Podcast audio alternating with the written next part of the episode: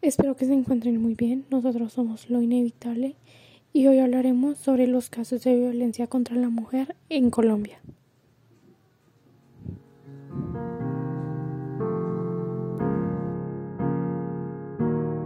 La cifra de mujeres y niñas desaparecidas entre 1930 y 2018 en Colombia asciende a 41.924 el 2.8% aparecen muertas, el 43% aparecen vivas y el 54.3% continúan desaparecidas, es decir, 22.729. Un ejemplo es sobre Juliet Yeseina Chacón Farsán Desapareció el 20 de febrero de 1929, hace 25 años. Ese día vestía su uniforme para asistir al Colegio San José de Calazán, en el barrio La Manuelita, en Bogotá. En ese entonces tenía 11 años. Después de haber, ido, haber salido del colegio, no se conoce más de su paradero. En ese mismo barrio La Manuelita desaparecieron otras cuatro niñas. María Yolanda Perdomo, Nini Joana Moncada Correa, Andrea García López y Joana Alexandra Rodríguez Bello. Las mamás de estas cinco niñas se unieron e hicieron una interminable lucha para saber qué pasó con sus hijas.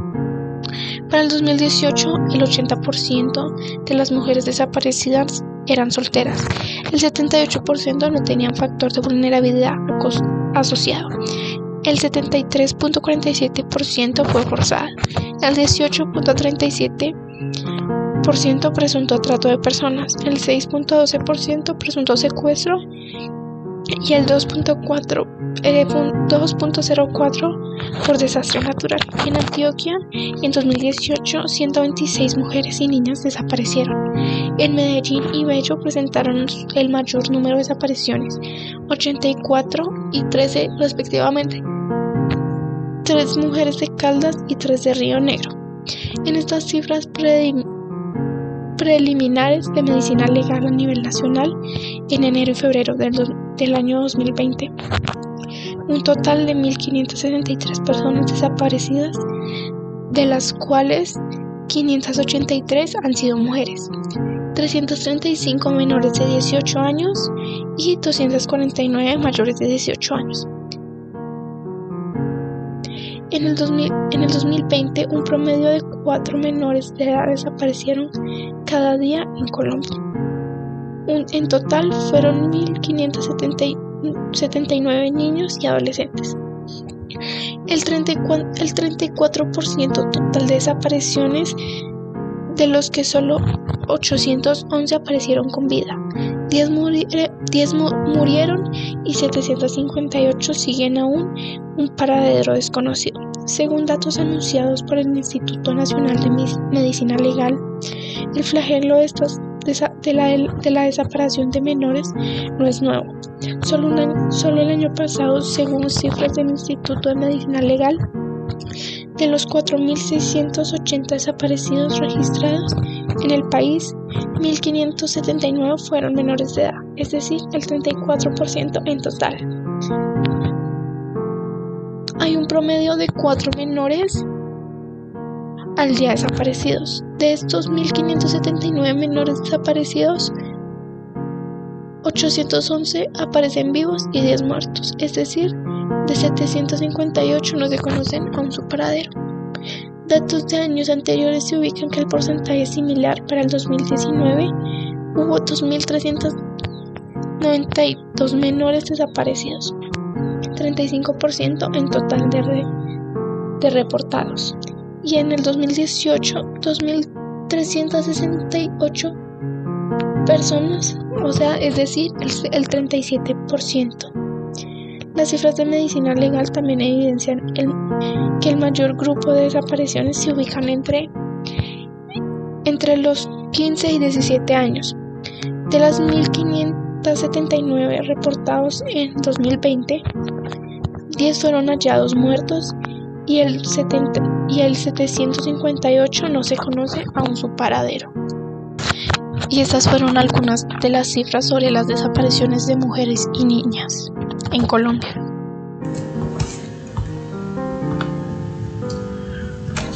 Colombia ha estado muy en desacuerdo con el caso que pasó con Sara Sofía Galván, una bebé rubia con una blusa rosada que comenzó a ser familiar entre los colombianos en las últimas semanas. Desapareció hace casi dos meses y hasta ahora su paradero es un misterio. El 30 de marzo del 2019 nació Sara Sofía. De acuerdo con el testimonio de su tía, Xiomara Galván, su, familia nunca supo quién era su padre.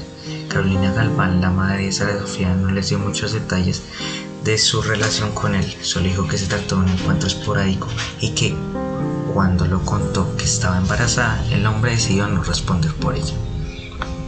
Carolina siguió viviendo varios meses con Xiomara, su esposo y sus hijos en una casa del barrio Roma, en la localidad de Kennedy, suroccidente de Bogotá. El 15 de septiembre, de acuerdo con la investigación de la fiscalía, Carolina salió de su casa de su y nunca más regresó.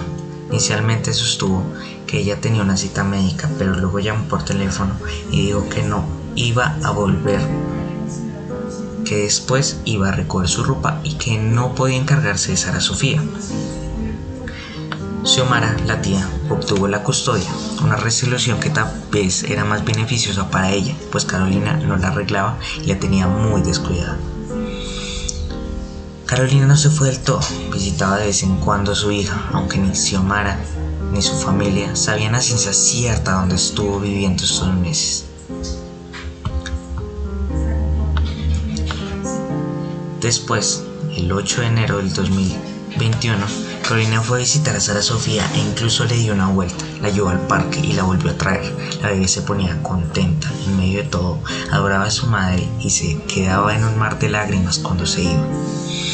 Aquí entra la figura de Nelson Díaz Valenzuela, el hombre con el que Carolina se había ido a vivir y que tenía cuatro hijos más, según él.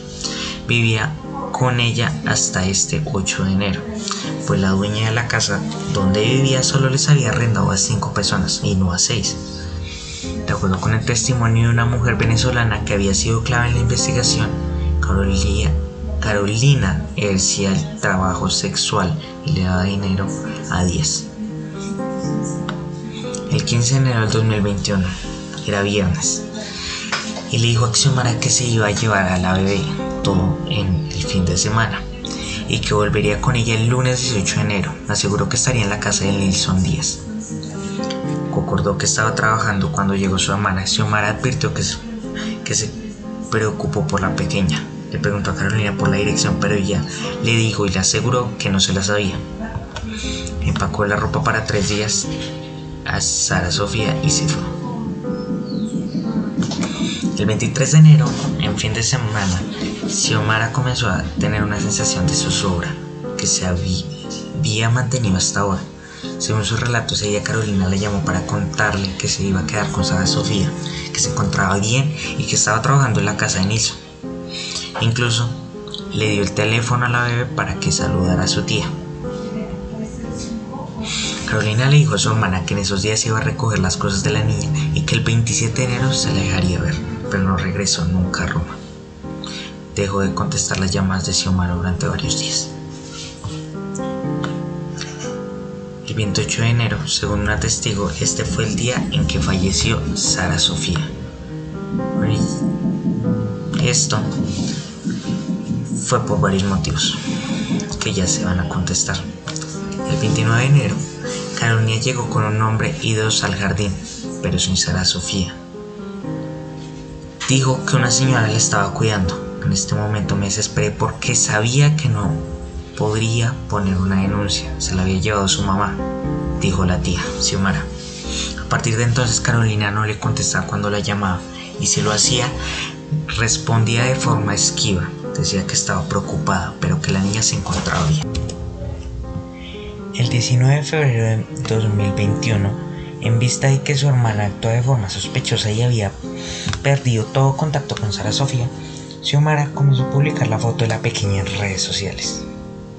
Una mujer que vio la imagen la reconoció. Habló con Xiomara por teléfono, dijo que frecuentaba el sector de Pateo Bonito. Es venezolana, se llama Marisela y se convirtió en una de las testigos clave del caso se había vuelto una amiga de Carolina, pues le había vendido dulces alguna vez y hablaba cada tanto con ella. se puso cita con Xiomara para hablarle lo que sabía de su sobrina. Se encontraron sobre la avenida Primera de Mayo. Marisela le dijo que su hermana estaba ejerciendo trabajo sexual, que le daba dinero a Nilsson y que Sara Sofía había estado enferma. Lloraba mucho, dormía poco y no comía bien. Entonces le dio la peor noticia a Samara. Explicó que a la niña le dieron comida una tarde y se quedó dormida. Por la noche, cuando fueron a despertarla estaba fría y tiesa, lo que ellos dos le habían dado mucho miedo. La habían llamado, pero la niña no despertaba. Buscaron una bolsa negra una caja y la lanzaron al caño entre los dos, contó la mujer. De acuerdo con su versión, Carolina le dijo que la niña había muerto el pasado 28 de enero. Xiomara y Marisela fueron hasta donde se encontraba Carolina para preguntar si esta versión era cierta. Ella corroboró lo que dijo la testigo y afirmó que había arrojado el cuerpo de la pequeña al río Tunjuelo. En esta ocasión la policía detuvo a Carolina, pero Xiomara señaló como su hermana no tenía denuncias en contra y el cuerpo de Sara Sofía había, no había sido encontrado, las autoridades la dejaron en total libertad. El 24 de febrero del 2021, Xiomara interpuso una denuncia ante la Fiscalía en contra de su hermana por el delito de desaparición forzosa. Y el 17 de marzo del 2021 las autoridades habilitaron una línea especial para dar con el paradero de Sara Sofía. Intensificaron las labores de búsqueda con uniformados, uniformados y equipos especiales. Las pesquisas estaban centradas en el río Tonjuelo entre las localidades de Osa y Kennedy el hombre estaba recibiendo llamadas.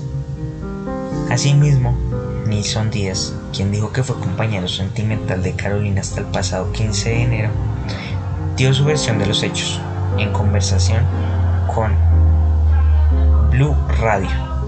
Aseguró que había visto a Sara Sofía con vida a finales de enero, pero que desconocía su paradero después de esas fechas.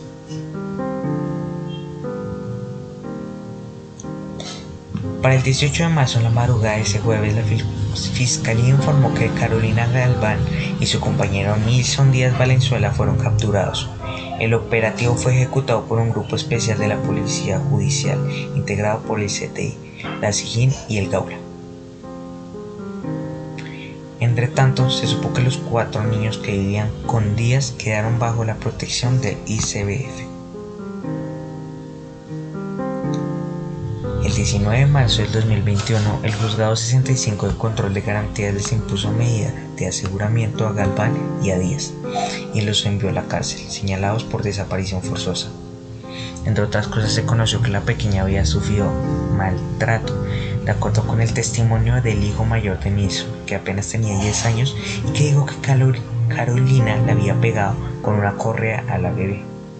También se escuchó el testimonio de un peluquero del sector de Patio Bonito que dijo que veía a Carolina llegar todas las noches a la casa de Nilsson.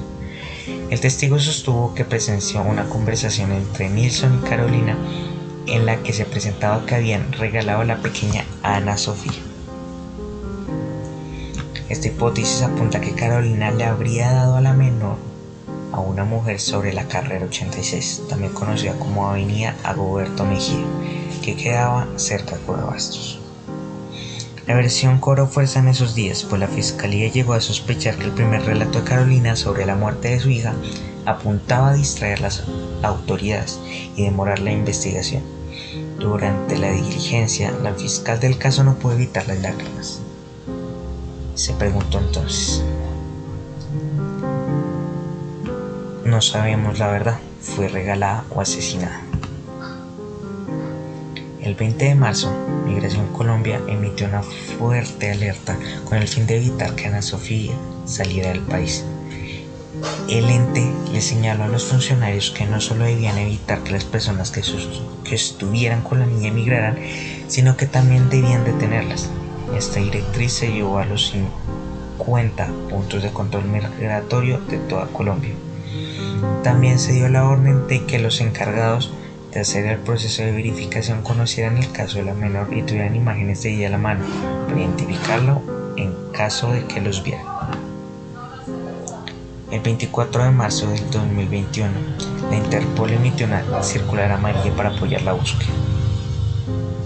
Alertaron a Perú, Brasil, Venezuela, Panamá y Ecuador. Por supuesto, fueron priorizados aquellos países que tienen fronteras con Colombia.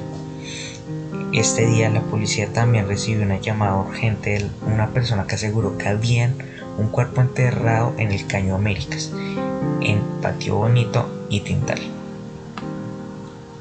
Al final de la jornada de búsqueda, se les dijo a los medios de comunicación que los restos óseos encontrados no correspondían a un humano, sino a varios perros. El general Jorge Luis de la policía aseguró que habían tenido un avance en los últimos días. El país, Xiomara y la familia de Ana Sofía siguen esperando.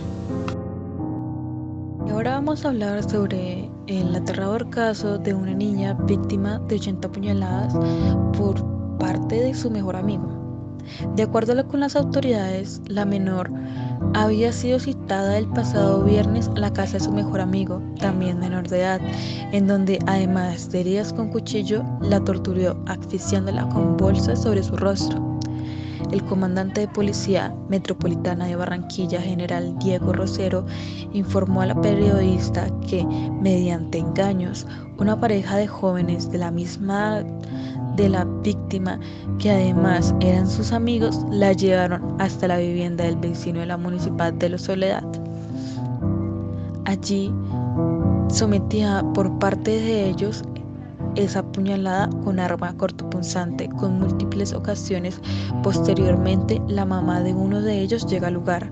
Se percata de que está allí, de lo que está sucediendo allí, pero se involucra en la actividad y ella también arma con una arma cortopunzante para seguir agrediendo a la joven de 16 años, anotó el oficial.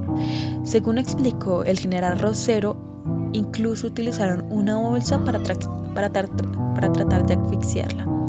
Y en el ataque se van sumando otras personas, amigos de ellos, que también llegaron a golpearla y agredirla con arma blanca a esta adolescente. La menor que sobrevivió al ataque fue trasladada al Hospital General de Barranquilla, en donde ha sido intervenida varias veces debido a la gravedad de sus lesiones. En las últimas horas, las autoridades reportaron que dos menores de edad vinculados al hecho acompañados de un abogado se entregaron al Centro de Servicios Judiciales para Adolescentes. Benjamín Coyote, director de la región del Instituto Colombiano Bienestar Familiar, que vela por los derechos de los menores de edad, manifestó a los medios y en la entidad que en lo tanto, según la situación, se está adaptando para proteger a las correspondidas víctimas. Una vez tengamos una parte de ella de la institución donde se encuentra la niña internada, procederemos nosotros inmediatamente a generar las medidas que sean necesarias para, la, para su protección y para evitar cualquier riesgo. Al ser implicados menores de edad, las autoridades no han dado mayores detalles de los hechos. Sin embargo, los primeros indicios apuntan que públicamente que la víctima hizo en sus redes sociales y provocaron respuestas violentas por parte de otros adolescentes. Se piensa que eh, ella tuvo una pequeña pelea con su mejor amigo, el cual ella em, buscó a una persona para amenazarlo, simplemente para asustarlo.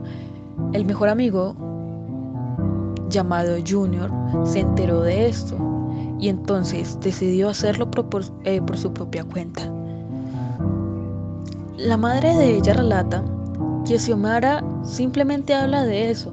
Realmente quedó bastante traumada después de todos los acontecimientos que ella tuvo que pasar para sobrevivir, ya que Cuenta Xiomara, después de estar un poco más recuperada del hospital, que ella estaba em, sentada en la cama de Junior. Tenía la ropa de él, ya que la de ella se había mojado. Él cogió y la apuñaló en el cuello. Y ella lo único que le dijo era por qué estaba haciendo eso. Supuestamente, Él la llevó hacia el baño y comenzó a torturarla por medio de toda su casa.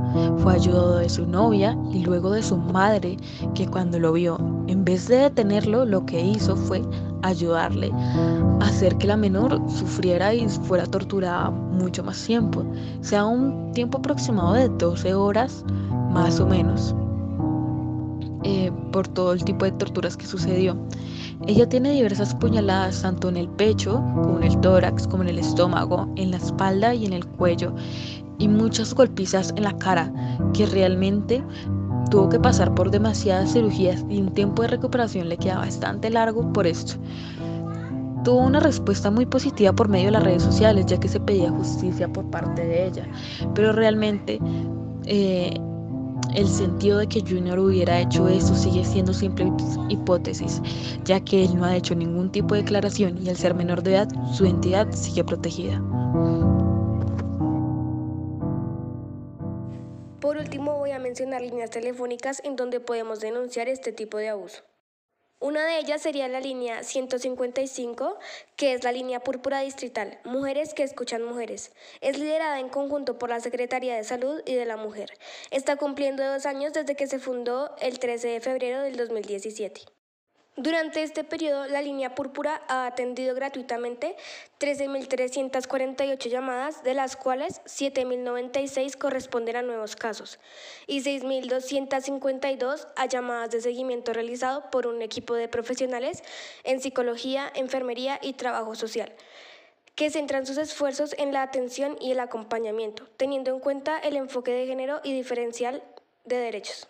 Las mujeres que se comunican con la línea son principalmente jóvenes y adultas, en edades comprendidas entre los 18 y 30 años, que equivalen a un 38%, seguidas por las mujeres de 31 a 40 años, las cuales equivalen a un 29%.